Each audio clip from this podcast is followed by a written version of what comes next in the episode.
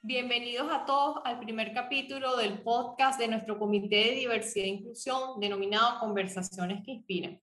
Este podcast fue creado como parte de la iniciativa global de Baker McKenzie de fomentar los valores que forman parte de nuestro ADN, la diversidad e inclusión.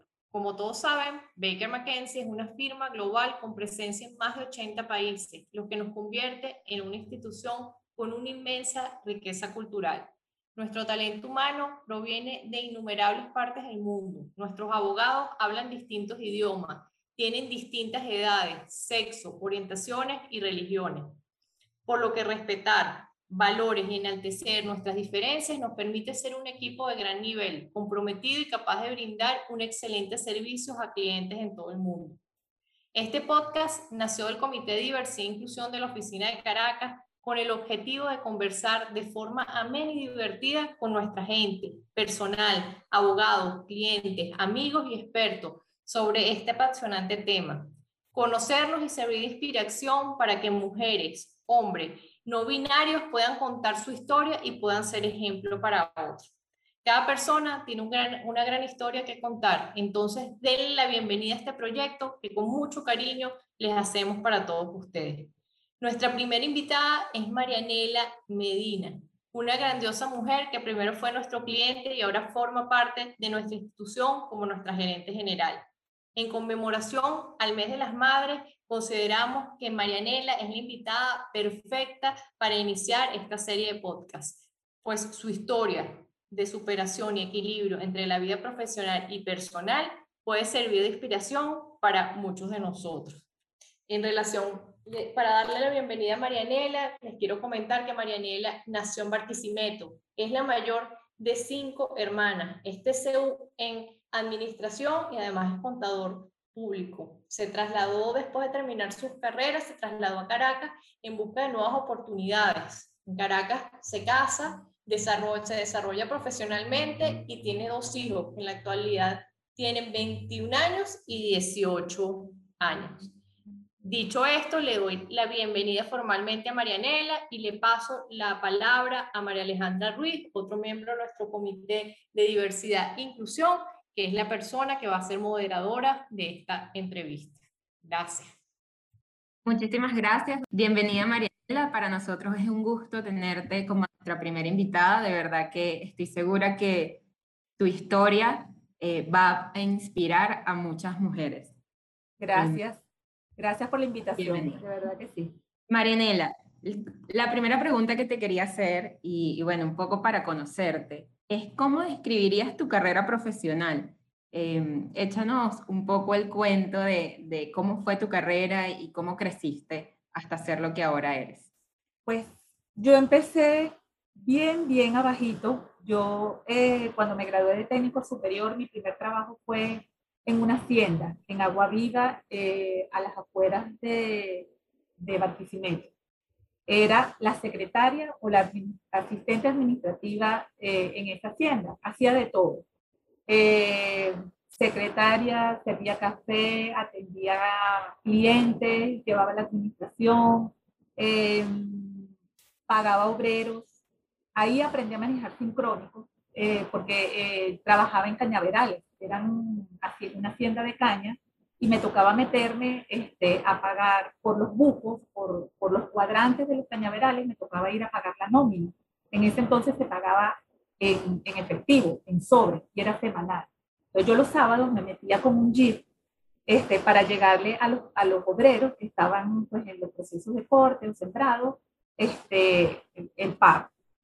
Luego, pues ahí no duré mucho, apenas duré un año. Eh, empecé a estudiar la carrera larga, hice un equivalente, estudiar la carrera larga, la contaduría, y comencé a trabajar en una empresa personal, de, de familiar, eh, que era de aluminio, una distribuidora de aluminio. Ahí pasé cinco años y en esa empresa pues llegué como jefe de administración. Era un salto inmenso, este, pero era una empresa chiquita, eran 15 personas y me tocó llevar la administración, poner orden. Siempre me ha tocado poner orden a los sitios donde llego. O a lo mejor es que yo soy bastante ordenada y me gusta que las cosas funcionen de manera eh, correcta.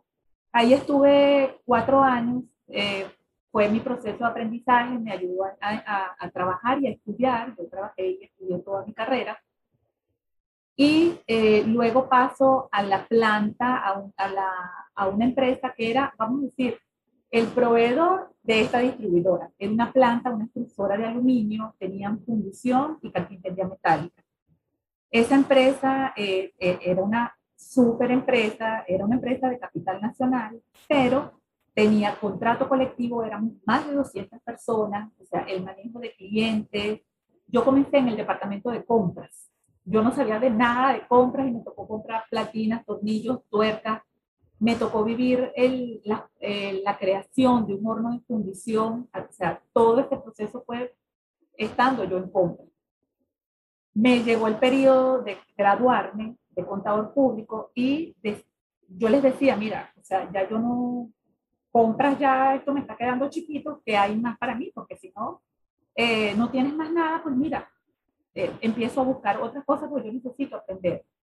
Y me dan la oportunidad de llevar la administración, cuentas por cobrar y adicionalmente la planificación, todo lo que es el presupuesto.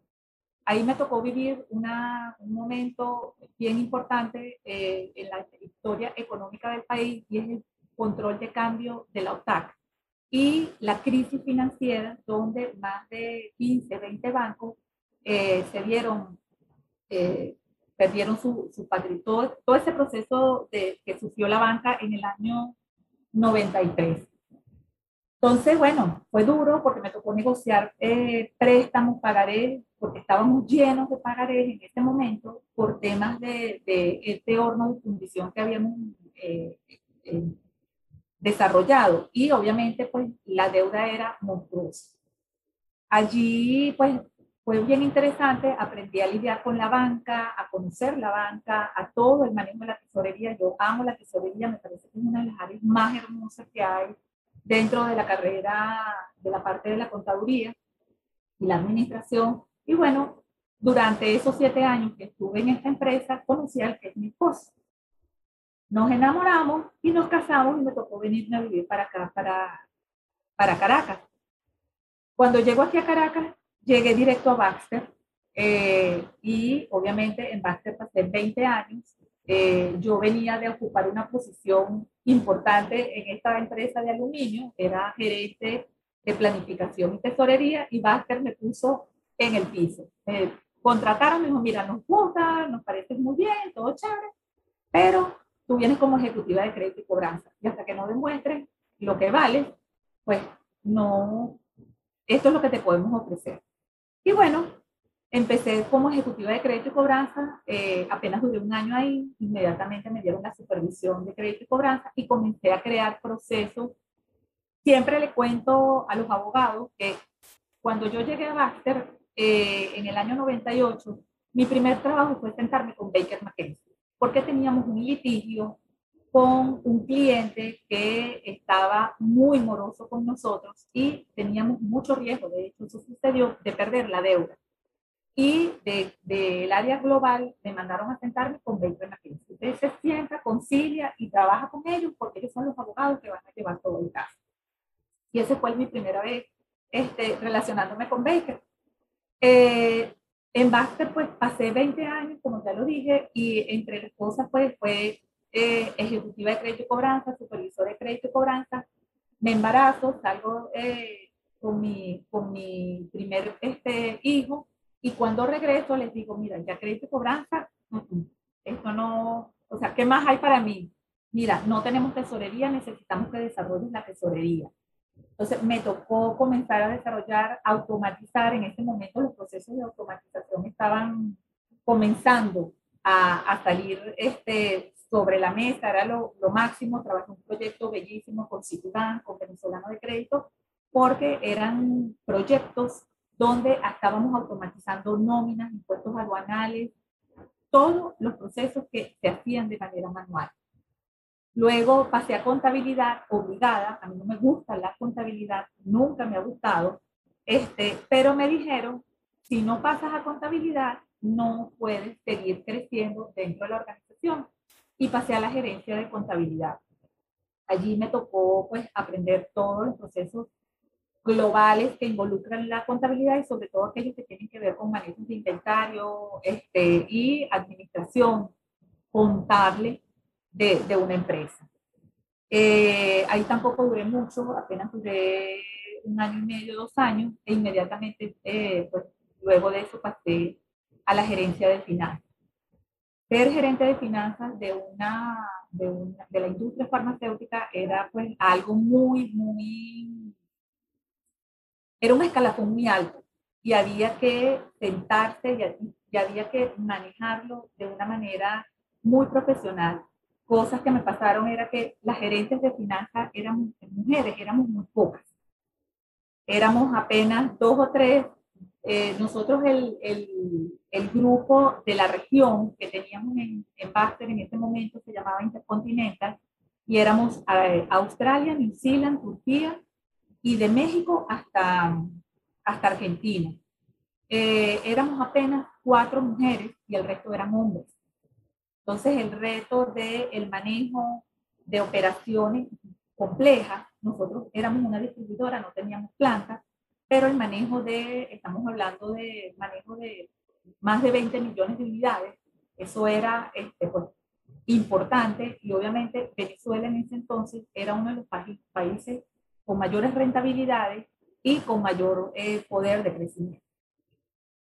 En Baster después eh, estuve trabajando eh, hasta el año 2009 y luego Baster cuando comenzó, tomó la decisión de, de, reducirse y de comenzar el proyecto de cierre, me dice, no queremos que te vayas, te quedas, pero sigue con nosotros. Para mí eso fue un gran voto de confianza, porque ya yo no era empleada, yo era un tercero, yo fui un tercero siempre, hasta, hasta que la cerramos.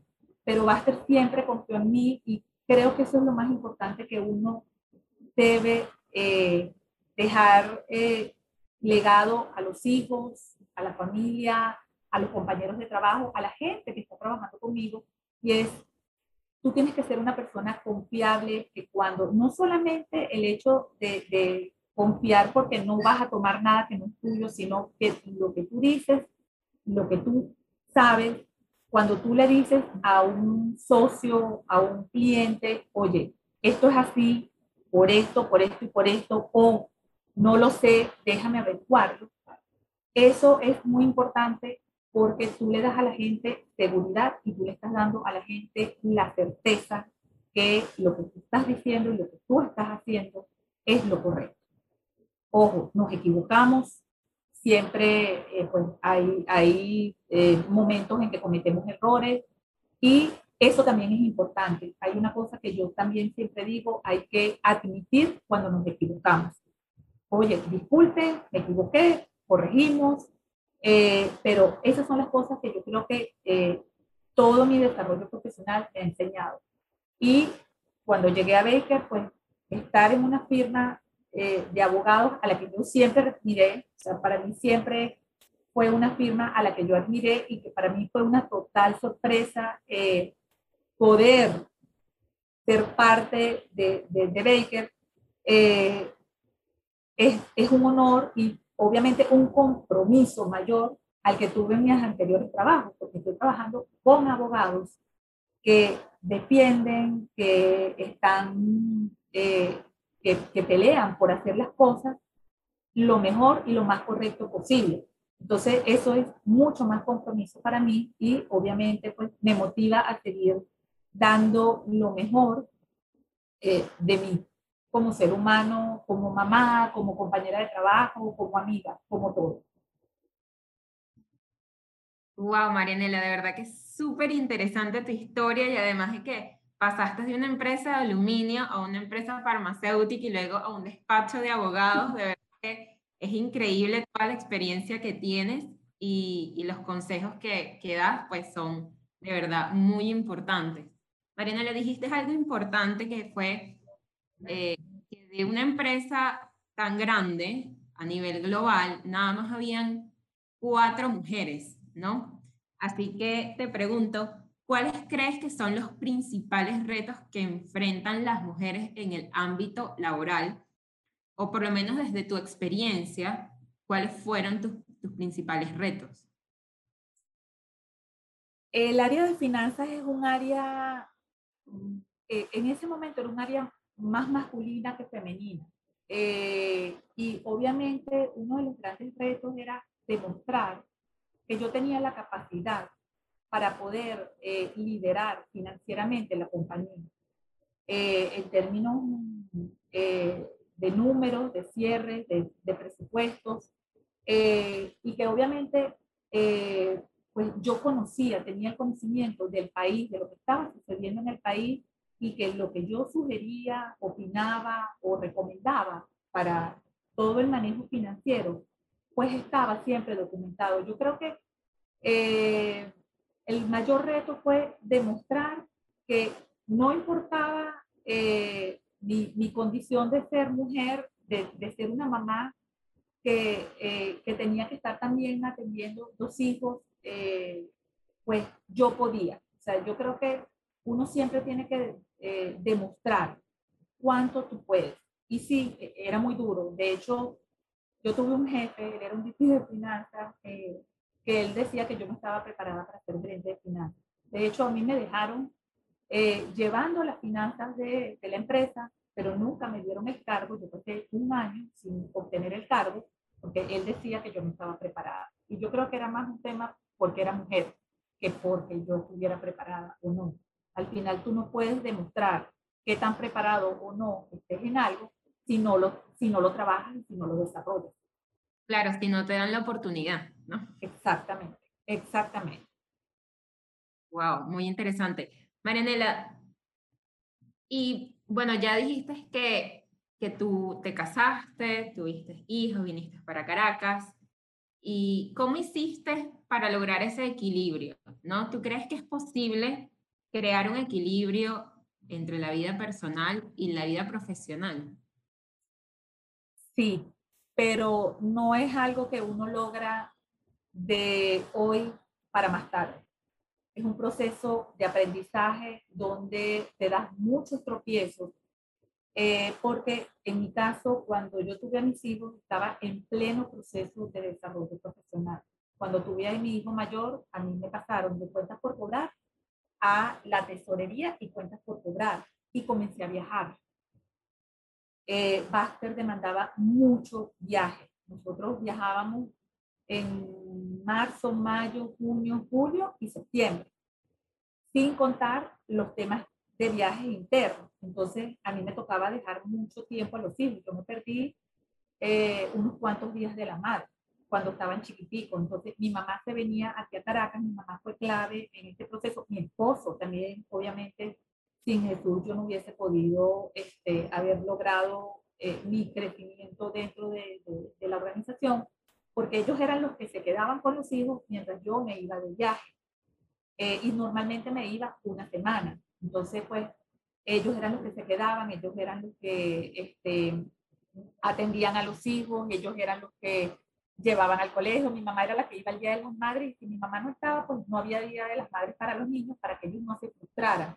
Y pues obviamente no les pasara que iban a entregar el regalo y la mamá no estaba.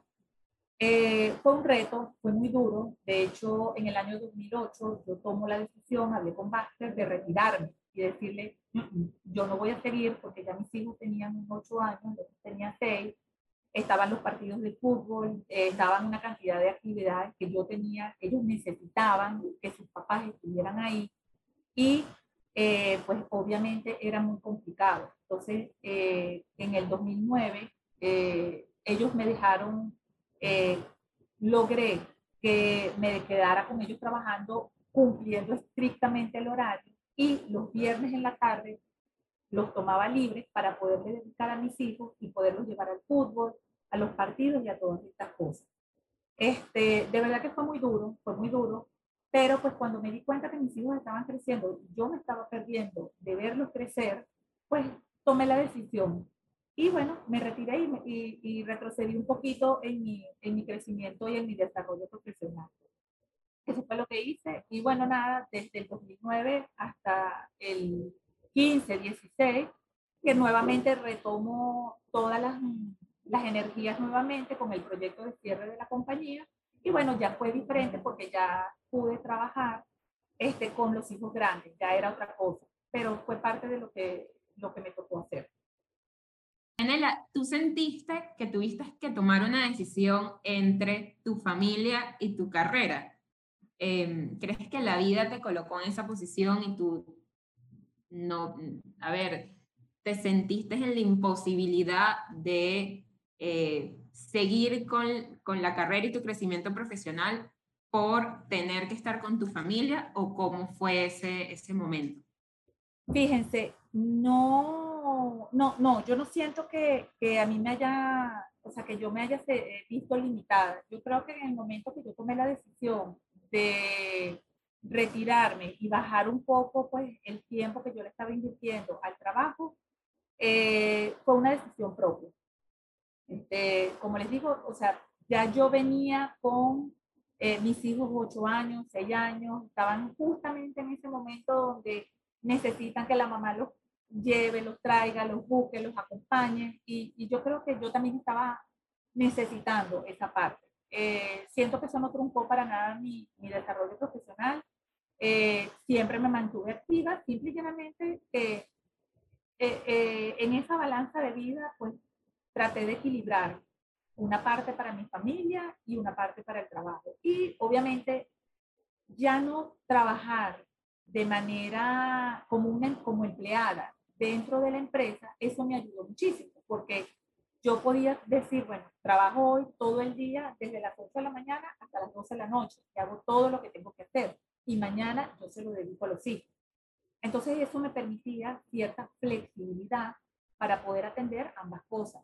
Nunca, nunca me retiré del trabajo, jamás dejé de hacer, dejé de involucrarme, dejé de apoyar, fui mamá delegada de, de curso, fui delegada en tercer año de, de, del curso de mi hijo mayor, apoyé con la fiesta de graduación, o sea, y trabajaba. Este, y nunca dejé de hacer esas cosas. Yo creo que es un tema de saberse organizar, eh, saber enfocarse. Nada es posible en esta vida y a mí hay algo que mi abuelo materno siempre me decía, para adelante, porque para atrás, ni para coger impulso. Entonces, esas son cosas que yo siempre se las digo a mis hijos, se las digo a, a la gente que me reporta. Jamás debemos perder el foco. Nunca jamás debemos decir que no podemos hacer las cosas. Todo se puede hacer, eh, todo se puede hacer. Simplemente es un tema de organizarnos y de querer hacer las cosas y hacerlas bien. Eso es otra cosa muy importante. Eh, uno para trabajar no necesita pasar 8 horas, 20 horas. Si uno hace las cosas bien, enfocado y eh, con todo el cariño y el esfuerzo y el amor y el gusto, siempre va a salir bien.